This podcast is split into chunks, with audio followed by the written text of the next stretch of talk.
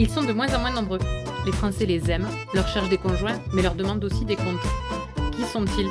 De quoi est fait leur quotidien? Pourquoi exercent-ils ce métier? Et d'ailleurs, est-ce vraiment un métier? Les agriculteurs nous nourrissent, façonnent nos paysages. Pour mieux les comprendre mieux apprendre à les aimer, on va prendre le petit déjeuner avec eux et essayer de mettre nos pieds dans leur bottes.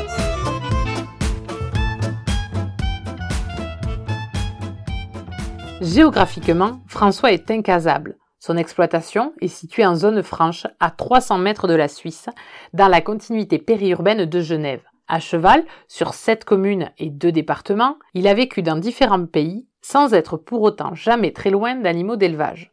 Quand sa fille a pointé le bout de son nez, il est revenu se poser dans son coin de Haute-Savoie pour y élever son troupeau de vaches Primostein. Fixé pour toujours? Il ne le sait pas, mais pour l'instant il y est heureux. Ces vaches vaquaient à quelques mètres de nous ce matin-là du mois de mai, où nous avons parlé apéro, voyage et zone frontalière. Allez, on essaie ses bottes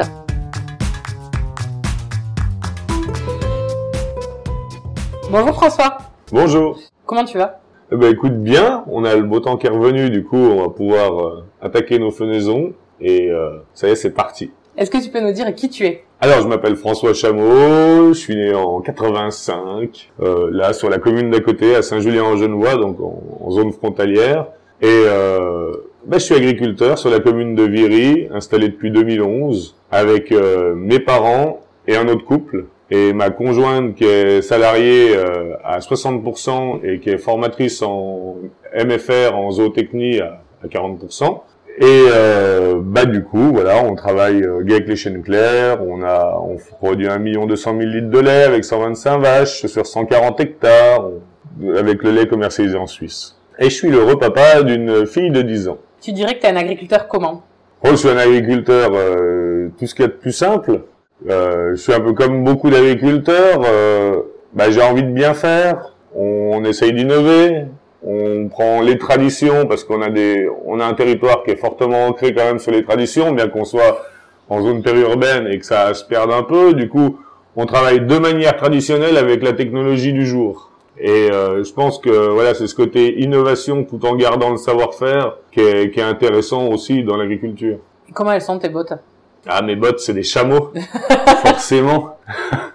Comme ça, mon nom est marqué dessus. Ok. Et, euh, eh ben, elles sont sales le matin et le plus souvent possible le soir.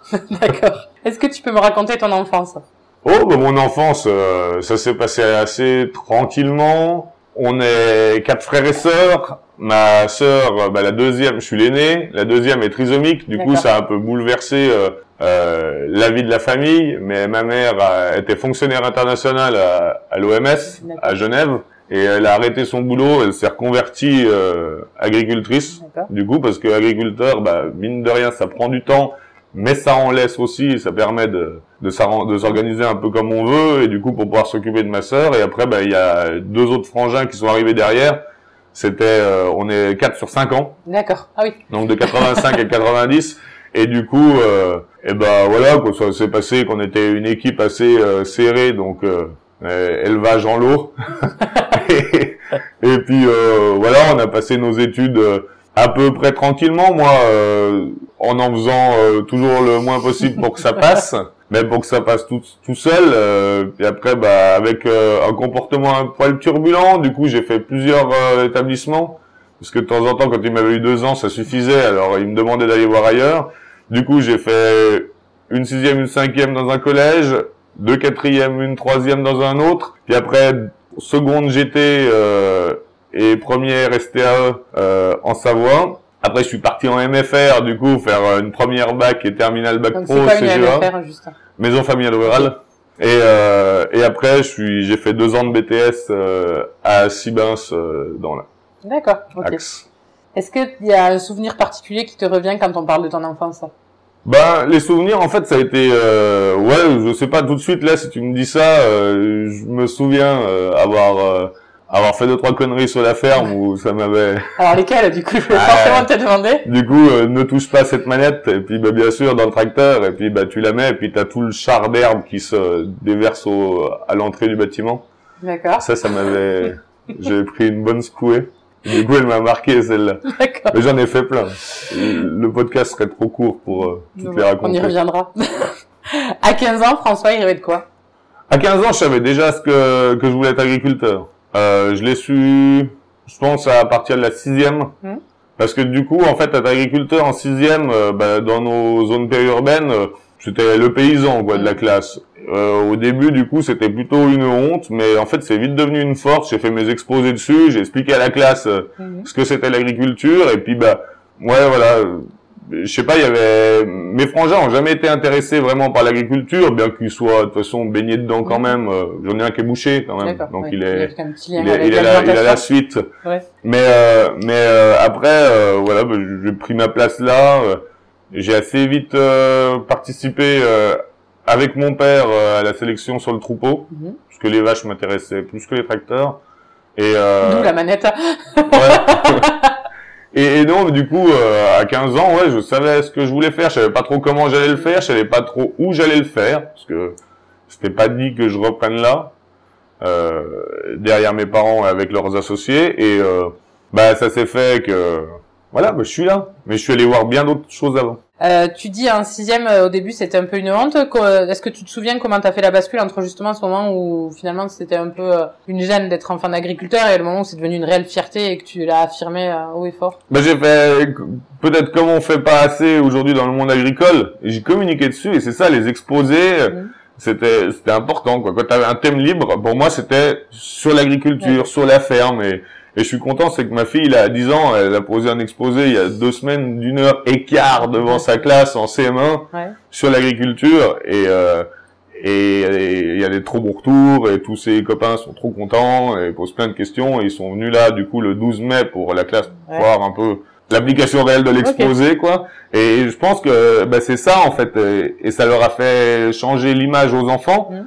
Mais aussi à leurs parents qui les ont emmenés quoi D'accord. et euh, c'est assez intéressant euh, de, de creuser cette piste. Alors euh, tout ce qui est bon à prendre, en fait, euh, je le fais pour communiquer sur l'agriculture, euh, donc le podcast, mais le, les reportages euh, et tout, c'est aussi euh, une. C'est pour ça mon engagement JA aussi aujourd'hui.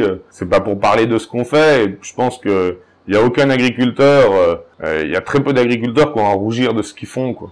On fait un beau métier, un métier polyvalent, et du coup. euh, bah faut juste l'expliquer et une fois qu'on l'a expliqué aux gens, prendre le temps quand ils passent là dans le chemin, euh, parce qu'ils promènent tous des villages là dès que ça fait beau, eh ben et ben leur expliquer rapidement en cinq minutes un peu ce que c'est ou qu'ils se posent une question ou qu'ils disent ah la vache dans le champ elle est crevée c'est inadmissible non elle est juste étendue en long elle est bien elle dort D'accord. embêtez-la pas et, et voilà et il nous manque de communication alors il nous manque de temps pour le faire aussi de moyens pour le faire mais ça viendra et du coup bah, c'est parti un peu de là quoi D'accord. C'est quoi l'histoire de ta ferme? À l'histoire de ma ferme, c'est euh, mon père en 79 qui l'a repris. Euh, J'ai aucun grand-parent qui était euh, exploitant. Était Notre associé, il est originaire du Maine-et-Loire. Il était au service de remplacement avant. Euh, du coup, euh, voilà, ça a été commencé dans une petite écurie entravée euh, avec peu de vaches. Euh, il a fait un bâtiment en 85. Il a détaché les vaches sur une sabulation. Euh, puis après, on était pas chez nous là-bas sur l'autre site. Et euh, l'opportunité de la reprise de l'exploitation ici, elle s'est faite en 2004 avec l'entrée de la femme de notre associé Chantal. euh, C'était ses fran- son frangin et un copain lui qui était en GAEC et qui était en faillite. D'accord. Et du coup, on a repris là, on a pu faire ce bâtiment en 2005. Et du coup, c'est là où j'étais à l'école et j'avais pris déjà un petit peu de capital social. D'accord. Est-ce que tu peux nous raconter un peu le cheminement euh, une fois que tu as fini tes études jusqu'au moment où tu es devenu agriculteur? J'ai fini en 2006. Je suis parti euh, quelques mois au Sénégal en projet de développement agricole. euh, donc c'était euh, élevage laitier, poules, poules pondeuses, poulet de chair. Ensuite, euh, je suis revenu. J'ai fait euh, l'été ici en aide familiale. Après, je suis parti en Australie pendant ouais pendant tout l'hiver euh, tout l'hiver de l'année d'après. Euh, Qu'est-ce que j'ai fait? Après Je suis allé voir des copains droite à gauche, quoi. J'ai un peu promené. Euh, je revenais, j'étais un petit peu aide familiale par là. J'ai fait un peu de service de remplacement. J'ai voilà, j'ai j'ai tourné un peu dans le coin. Et puis, euh, ben ma copine est tombée enceinte en fin 2010, quoi. Ouais, il était 2010. Et quand on s'est aperçu de ça, on s'est dit voilà, moi je suis plutôt euh, baroudeur, j'ai pas de, je suis pas trop en fixe. euh, Est-ce que le neuf mois ça fait pour s'installer?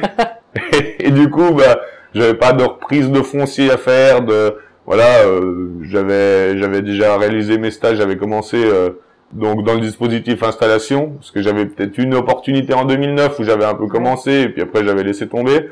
Et du coup là j'ai dit bah maintenant faut y aller. Euh, je rentre en associé supplémentaire euh, ici en faisant, en augmentant un peu la production de lait, en changeant deux trois méthodes d'élevage et euh, voilà, en agrandissant tout s'y prêtait, ça allait assez bien à ce bâtiment à, à moduler pour euh, pour pouvoir faire un peu plus de lait. Et euh, mon projet était viable avec euh, juste ça, donc euh, il y a eu pas gros- beaucoup beaucoup d'investissements à faire pour euh, pour mon installation. Et du coup, bah, ça s'est enchaîné comme ça, en se disant que bah, mon père partirait à la retraite, ma mère aussi, parce que bah, elle, elle a une carrière avant, donc euh, je crois qu'il faudrait qu'elle travaille jusqu'à 75 ans pour avoir sa retraite à taux plein, donc elle, voilà. Et du coup, bah, voilà, je suis rentré là, puis Ok. et puis là, Donc, même temps, je suis rentré là, elle, elle- elle est née, euh, elle est née trois semaines avant D'accord. la date de mon installation. Ça t'a apporté quoi euh, de voyager et d'aller faire euh, du développement en Afrique, entre autres? Alors, il y a quelque chose dans tous mes voyages que j'ai fait, et j'ai jamais été bien loin de vaches ou de l'agriculture quand, quand j'ai voyagé. Eh ben, de chaque euh, pays que j'ai fait, j'ai ramené, il y a quelque chose ici. Il y a quelque chose dans, dans mon projet à la fin. Même au Sénégal, euh, justement, où c'était pas du tout l'élevage qu'on qu'on connaît là, euh, ou à Madagascar, où je suis beaucoup engagé avec l'AFDI aussi, eh ben, on ramène des choses ou des manières de faire ou des comportements euh, qu'on adopte, bah, qui sont bons à remettre chez nous. Euh, même l'Australie, où j'ai travaillé dans des troupeaux de 450, 600 vaches, eh ben, il y a une partie de ça où on peut s'inspirer de la gestion d'un grand troupeau, mais il y a des parties où voilà où je me suis inspiré de, de petites combines sénégalaises ou de, de combines malgaches. Et ce que j'ai le plus apprécié, eh ben, c'est un dicton malgache qui dit euh, en France, vous avez l'heure et nous on a le temps. Et c'est en fait justement ben, de prendre son temps et ça répond un peu à la question euh, où, euh, où on disait ben, dans ton dans ton métier euh, Mm. Voilà comment tu le vis ben, ben, c'est ça c'est prendre le temps de le faire. Et si jamais tu as un souci justement ou tu as envie de tout arrêter eh ben arrête de regarder l'heure prends le temps et puis tu verras ça, ça va ça va passer quoi. Je pense que c'est une bonne philosophie et que nous on est toujours à la bourre on est toujours pressé et ben encore aujourd'hui mais mais tu vois faut toujours arriver quand même à t'arrêter un moment quoi. Est-ce qu'il y a eu un jour où t'as eu envie de tout envoyer bouler? Ouais bien sûr. Est-ce que tu t'en souviens d'un jour en particulier? Euh, mais il y a des fois où où tu pourrais te dire, eh ben si dans ma vie familiale peut-être ça va pas, quand t'as des des moins, ben, c'est peut-être que la ferme, c'est peut-être la ferme qui est trop prenante, que voilà et en fait euh, au bout d'un moment bah tu remets un peu les pieds sur terre, tu te reposes les bonnes questions, tu te dis c'est pas forcément ça, sauf que nous on est une organisation où voilà on n'est pas submergé par le boulot, on est six à travailler, juste vaches à traire et un peu de culture et du coup euh, euh, c'est pas forcément ça, donc tu vas chercher un peu ailleurs. Il y a des moments où ouais, où si tu chopes un truc sur les vaches où elles vont pas, bah toi tu vas pas non plus parce que tu réagis bien comme tes vaches quand même. Et puis euh, je- non, je pense que ouais, bah c'est c'est des petites périodes, mais je pense que tout le monde en a. Et puis euh, faut pas trop s'arrêter là-dessus quoi. Quand tu t'es installé, quel est le meilleur conseil que l'on t'a donné et qui te l'a donné? Un des bons conseils que j'ai retenu, c'est euh, un GIA qui était venu intervenir à l'école, à la maison familiale, où il nous avait dit allez-y, vous allez vous faire plaisir dans l'agriculture, mais faites quand même gaffe, quand vous serez installé, ça sera plus le moment d'aller cliquer un billet de 500 balles le samedi dans un bar. Et ça, c'est une phrase qui m'a marqué de, de, de cet entretien là et euh, effectivement c'est vrai que bah après voilà tu deviens chef d'exploitation t'as souscrit des emprunts à titre perso euh, pour acheter des parts et tout euh, faut apprendre à compter un Ouais. peu correctement quoi c'est plus comme quand t'étais avant euh, salarié t'habitais chez papa maman t'étais là euh, tout ce qui rentrait dans ta poche en gros c'était de l'argent de poche quoi et puis tu faisais ce que tu voulais avec donc euh, ouais voilà c'est c'est ce que j'en ai retenu après euh, après, euh, bah, j'ai été accompagné euh, par tout le dispositif euh, d'accompagnement à l'installation, euh, et je pense que c'est une, une vraie chance euh, aujourd'hui de pouvoir avoir ça dans notre profession. Quoi. Donc tes parents sont agriculteurs. Est-ce que tu as quand même eu l'impression quand tu étais enfant que tu pouvais avoir un autre métier? Ouais, bien sûr. Ils nous ont jamais poussé à le faire, et d'ailleurs mes, mes frangins et ma sœur le sont pas. Alors, du coup, est-ce que tu penses que ça veut dire quelque chose pour tes parents d'avoir quand même un fils agriculteur? Ouais, je pense qu'ils sont quand même, euh, ils ont quand même fiers, je pense, d'avoir pu euh, pu transmettre. Mm. Euh, et puis ils nous ont pas transmis que, ils m'ont pas transmis que la ferme, ils m'ont transmis aussi la, la volonté de, bah, de s'engager aussi pour l'agriculture parce que on a quand même un GAEC où on est tous responsables agricoles D'accord. Ou élus, euh, voilà, de nos mairies. de- on est dans les assos, dans les machins, et on a. C'est aussi pour ça qu'on est beaucoup sur la ferme et que tu vois là, t'arrives, il y a personne. Euh, Il y, a- beaucoup de vaches. il y a- il y a beaucoup plus de vaches que d'associés, mais heureusement. Qu'est-ce qui te plaît le plus dans ton métier? C'est la polyvalence. Et puis euh, il n'y a pas vraiment de routine. T'as un peu ce qu'on appelle l'astreinte où, où bah tu dois être là un moment le matin, un moment le soir. Quoi. Mais euh, autrement, euh, eh ben d'aller euh, justement de travailler au fil des saisons. Que là normalement on devrait avoir fini euh, nos semis de printemps, nos machins. Mais là on, va- on va commencer là. Mhm. Et euh, bah voilà, c'est pas chaque année se ressemble pas. euh, et puis bah il y a t'as toujours plein de choses à, à faire de, de de nouveau, de choses à découvrir et de en fait de tous les petits imprévus de la journée. Et ben ça arrive à te à te rythmer un nouveau quotidien tous les jours quoi. Ok. Euh, si tu devais lui dire quelque chose à... Donc tu t'es installé en 2011. Si tu devais lui dire un truc euh, aujourd'hui à François de 2011, tu lui dirais quoi? Ah, qu'est-ce que je lui raconterais? Mais j'ai pas l'impression qu'il ait bien changé en fait.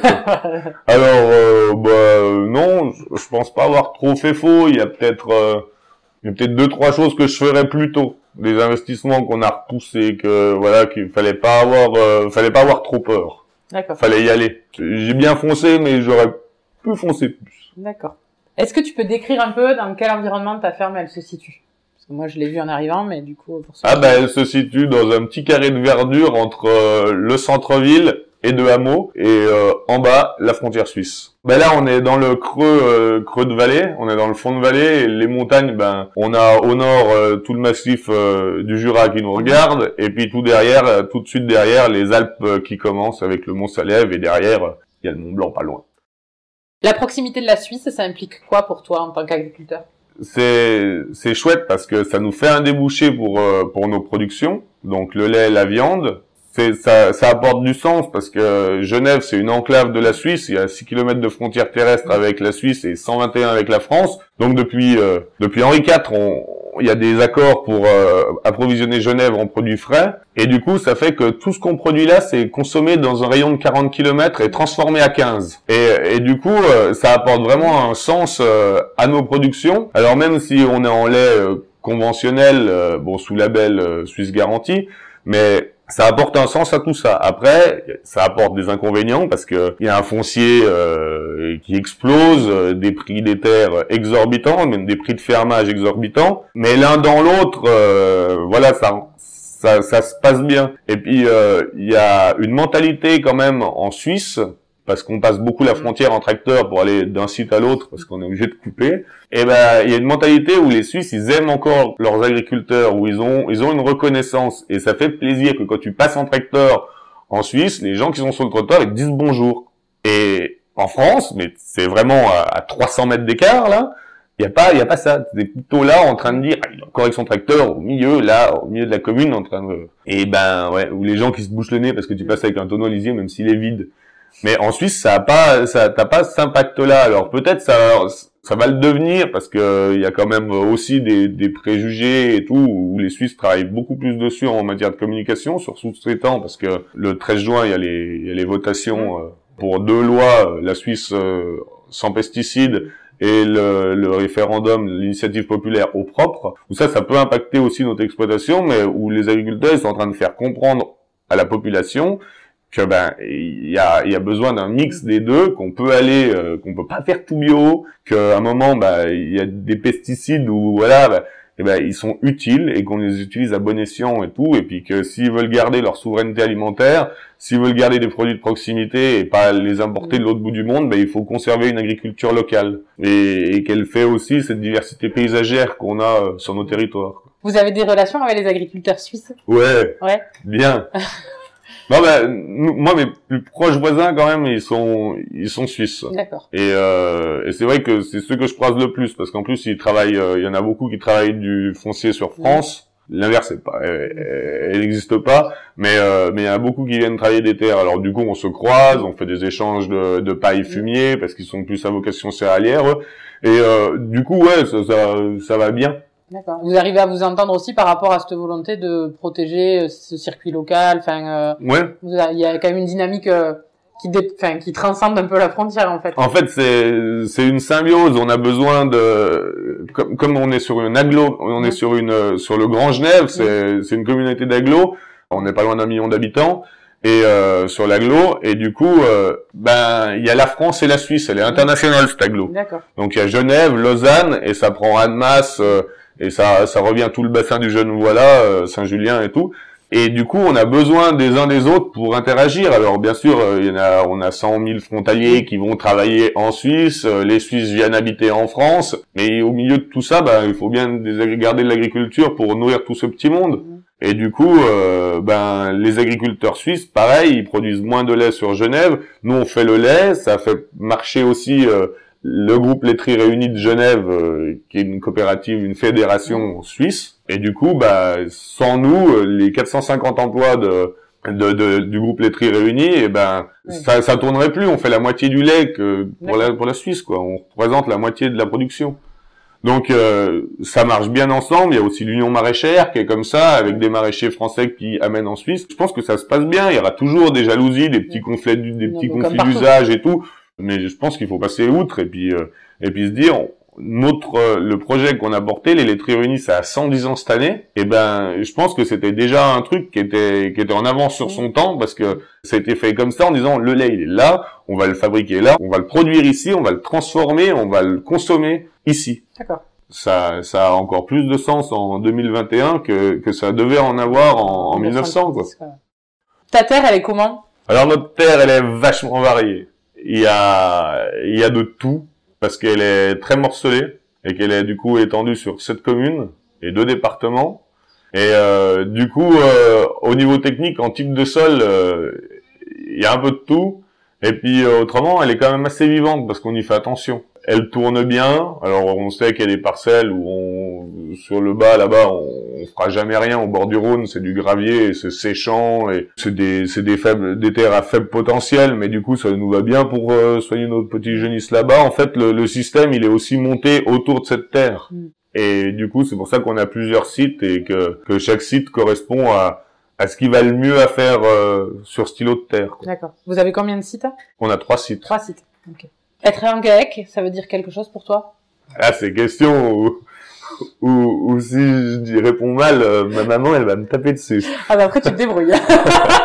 Alors oui, bien sûr, être en GAEC, euh, bah, ça veut dire, euh, ça veut dire déjà travailler à plusieurs, ça veut dire la mise en commun de, de moyens, de compétences, c'est le moyen de se remplacer, le moyen de se compléter, c'est non, je me serais jamais installé tout seul en tout cas tout seul, euh, tout seul, c'est non. Et d'ailleurs, euh, maintenant que, que mes parents ont, plus ou moins arrêté, ont bien pris du recul, ils sont pas encore sortis, mais ils ont pris beaucoup de recul, et que je me retrouve aux astreintes euh, tout seul, et pas dans les vacances, souvent tout seul, bah maintenant on fait quand même appel au service de remplacement, parce que travailler tout seul, c'est c'est quand même trop contraignant pour moi. C'est ça se fait, mais à petite dose. Et les décisions, vous les prenez comment du coup à 5 Alors, 6 même avec... Euh, ouais, euh, en fait, euh, on les prend... Ça va assez bien parce que chaque chaque associé a quand même son domaine de compétences. On les prend, on informe les autres de ce qu'on souhaite faire et en général, on tombe vite d'accord en disant bah, si tu penses que sur tes vaches t'as ça et Alain si sur ses cultures il a besoin de ça, bah on le fait. Et après on a une on a une situation économique pas mauvaise et du coup qui permet de euh, de pouvoir quand même euh, se développer, se faire plaisir. Bah, se faire plaisir, on se fait pas vraiment plaisir, mais en tout cas, on s'embête pas. Ça vous freine pas, quoi. Ouais, voilà, c'est pas, c'est pas ce qui va nous freiner. Et du coup, ton domaine de compétence à toi, c'est quoi? Moi, c'est le troupeau laitier. D'accord. C'est la, la suivi, le suivi des animaux.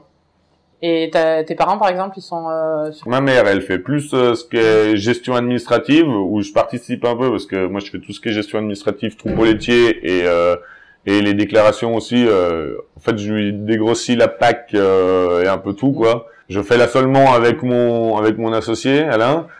Et après, euh, elle, elle, il y a un premier tri de facture qui est fait là, ça repart au bureau qui est sur un autre site. D'accord. Et là-bas où elle, est- où elle est- des navettes de courrier en fait. euh, ouais, on a des cagettes D'accord. qui font courir. et, euh, et du coup, elle, elle, elle vient pas souvent. Elle vient pour les réunions de GEC. Ok, vous en faites euh, régulièrement? On essaye euh, toutes les deux semaines. D'accord. mais il faut qu'on soit tous là. Hmm. Alors le confinement a un peu aidé parce que parce que du coup elle est moins souvent à Paris, moi je suis moins souvent à Lyon ou à Annecy euh, et tout, et euh, on est plus souvent là tous ensemble. Et du coup, c'est quoi les responsabilités de chacun dans le GAEC Waouh à, Bah. à peu près, hein, Alors détail, euh, bah, ma mère elle est euh, au bureau national de GEC et Société, D'accord. elle est FD GEC Côte-Savoie, elle est première adjointe au maire. Mon père, bah, il est ancien président de COP, ancien de la COP laitière, ancien président euh, des producteurs zoniens, du comité zonien. Euh, Donc zonien, c'est un lien avec le fait que vous C'est la zone franche Voilà, donc, euh, pour la Suisse. Euh, donc c'est tout notre petit microcosme euh, là, 2 kilomètres à la ronde autour autour de la frontière suisse. Et Alain, il est euh, au service de remplacement, trésorier de la CUMA, à l'AFD CUMA. Il a arrêté la mairie. Et puis bah moi j'ai les JA hein, Oui. qui m'occupent bien entre président départemental euh, de Haute-Savoie et puis euh, vice-président à la formation euh, à la région. Puis après on a un peu d'associatif mais bon voilà. On va rester déjà sur ça. sur l'agricole. Tu dirais qu'elles sont comment tes vaches? Bon, elles sont calmes, elles sont, je pense qu'elles sont relativement heureuses. Après, t'en as toujours une qui, qui ont leur coup de mou, mais, mais euh, elles vivent leur vie. Hein. Elles ont des noms? Ouais, bien sûr, toutes. Et alors, c'est laquelle la plus sympa? Ouais, il y en a plusieurs. Là, il y a Mystère, c'est le, le 126, là, c'est un boulet. Elle vient se faire gratter. Elle vient, non, mais, Non, il y en a ouais, t'en as, t'en as toujours une équipe, et puis après, t'as les plus craintives, mais bon. Nous, on les embête, on les embête pas, on va les, on va les chercher que si on a besoin de les voir, ou que si elles sont malades, sinon, on, on promène dedans, mais, Et la plus pénible? Ouh, bah là, là, j'ai, la meuf, une Red Holstein, là, qui est, qui est incontrôlable, et euh, ouais, elle, elle, c'est, elle, elle- on l'approche jamais. Elle- dès qu'on rentre dans le bâtiment, elle se met à l'opposé de nous. Elle est craintive et quand on, si on veut lui faire quelque chose, elle nous vient contre. Donc elle vit bien sa vie, mais sans nous. D'accord. Dans 20 ans, tu t'imagines où? C'est beaucoup trop tôt pour répondre, parce que bah, dans 20 ans, euh, j'en aurais, je serai pas encore à l'âge de la retraite, mais je sais pas si je serai encore agriculteur. euh, tout dépendra de la, de la, de la conjoncture aussi agricole. euh, je me suis toujours dit que que la vie, elle était quand même assez longue pour qu'on puisse faire plusieurs choses et que euh, c'est pas une fin en soi d'être agriculteur euh, 45 ans quoi. Donc euh, peut-être que dans que même dans 10 ans, je me dirais bah c'est bon, j'ai fait le tour du métier. Même s'il peut évoluer encore, on peut encore changer des choses, on peut encore améliorer des trucs, on peut aller voir d'autres productions, d'autres mais euh, je sais pas. Alors, est-ce que tu peux me citer une chose sans laquelle tu ne peux pas vivre? Ah bah des copains des, des copains et des apéros quand même. D'accord. Non, avec de l'ambiance. Ouais, mais de l'ambiance, mais de l'ambiance.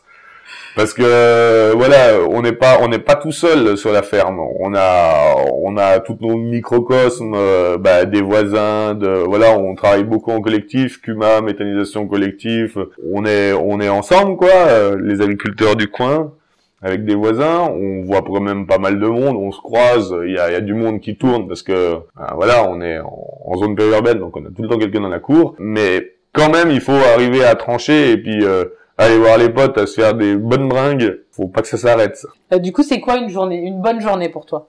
Une bonne journée, une bonne journée, c'est une journée sans problème.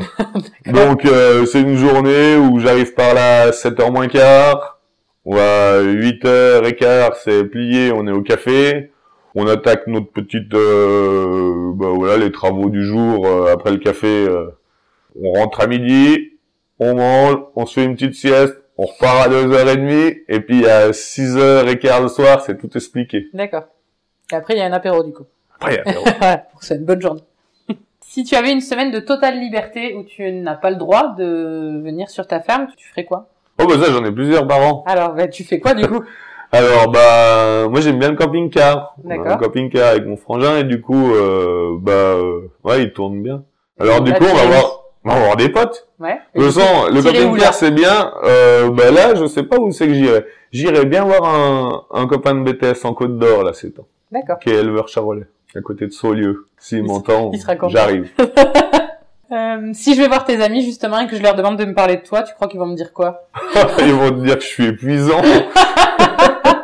mais mais ouais, je bah, je pense que je crois pas qu'ils seraient trop critiques. Ils vont quand même, euh, ils vont quand même se foutre de ma gueule parce que c'est un peu un sport qu'on a par là, de se moquer les uns des autres, mais s'envoyer des pics, ça fait du bien. Ça peut, ça peut être sérieux en disant là tu vas un peu trop loin, ou ça veut, veut dire bah voilà c'est cool et c'est bien comme ça. Ils me raconteront plein d'anecdotes. Ouais, je pense. Bon d'accord, je vais prendre des numéros. Qu'est-ce qui te rend fier aujourd'hui? Bah, je pense que je suis fier de ma fille, je suis fier de ma copine, je suis fier de de la ferme comme elle est aujourd'hui. Je suis relativement content de des valeurs que que je porte aussi avec euh, avec Gia. Mhm. Ça va pas mal hein, ces temps. C'est plutôt cool. Bon, tant mieux. Si ta fille elle veut reprendre la ferme, tu lui diras quoi? Si elle veut. Par contre, qu'elle se forme, qu'elle euh, qu'elle fasse juste. Euh, c'est pas moi qui vais lui dire ce qu'elle doit faire. Alors là. Euh, mais des jours, elle veut être agricultrice, des jours, elle veut être veto, des jours, elle veut être euh, princesse, ou des jours, elle veut être... Ça peut être cumulable après. Voilà, ou infirmière. Donc, euh, elle peut faire... Euh, elle, elle fera bien ce qu'elle veut, elle a encore le temps d'y réfléchir.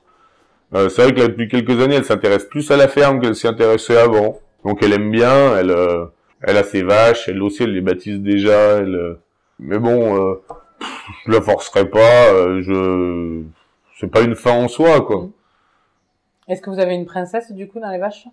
Ah ouais, ben là, il y a Sacré qui vient de naître, la fille de Nacré, là, que c'est elle qui l'a, qui l'a vu, alors, euh, qui, l'avait les, du coup, euh, faut faire attention, mais elle a aussi Lorette, ben la Mia, comme elle, euh, elle a, ah oui, on a plusieurs, on va faire le tour. À 95 ans, quand tes arrière-petits-enfants te demanderont qu'est-ce que c'était ton métier, tu leur répondras quoi? D'agriculteur. Bah après, à 95 ans, faut y aller. Mais euh, je, leur, je, leur, je, leur, laisserai une note. euh, non, bah, que j'étais agriculteur et que, en tout cas, pour cette période de ma vie où j'aurais été agriculteur, et bah, j'aurais aimé ce que je faisais. À celui qui écoute et qui connaît rien, tu veux lui dire quoi? Bah, qu'il vienne en discuter. Mais surtout, pas qu'il se fasse des idées toutes préconçues et puis euh, c'est pas sur les réseaux sociaux ou sur Internet qu'il va apprendre. C'est justement en venant voir ce qu'on débotte. En trois mots, qu'est-ce qui te botte dans ton métier? Transition toute trouvée. Mmh. En trois mots. Bah, la vocation nourricière de l'agriculture. Euh, donc euh, la vocation, la passion et puis la diversité. Merci François. On peut avoir ressenti qu'il n'est pas toujours facile d'être enfant d'agriculteur, mais avoir toujours fait le choix d'expliquer ce métier. On peut se qualifier soi-même de baroudeur, mais être quand même attaché à ce petit bout de France sur lequel on a grandi. On peut être vu comme épuisant, plein d'énergie, et avoir des vaches d'un calme olympien. Enfin, on peut avoir trouvé une façon d'être agriculteur qui nous permet d'avoir le temps et l'heure. C'est ça, être agriculteur aujourd'hui. À bientôt dans de nouvelles bottes. Si vous avez aimé, n'hésitez pas à partager ce podcast ou à le noter avec 5 étoiles sur Apple Podcast laissez-nous un petit like ou un commentaire, nous serons infiniment heureux de vous lire. A bientôt dans de nouvelles bottes.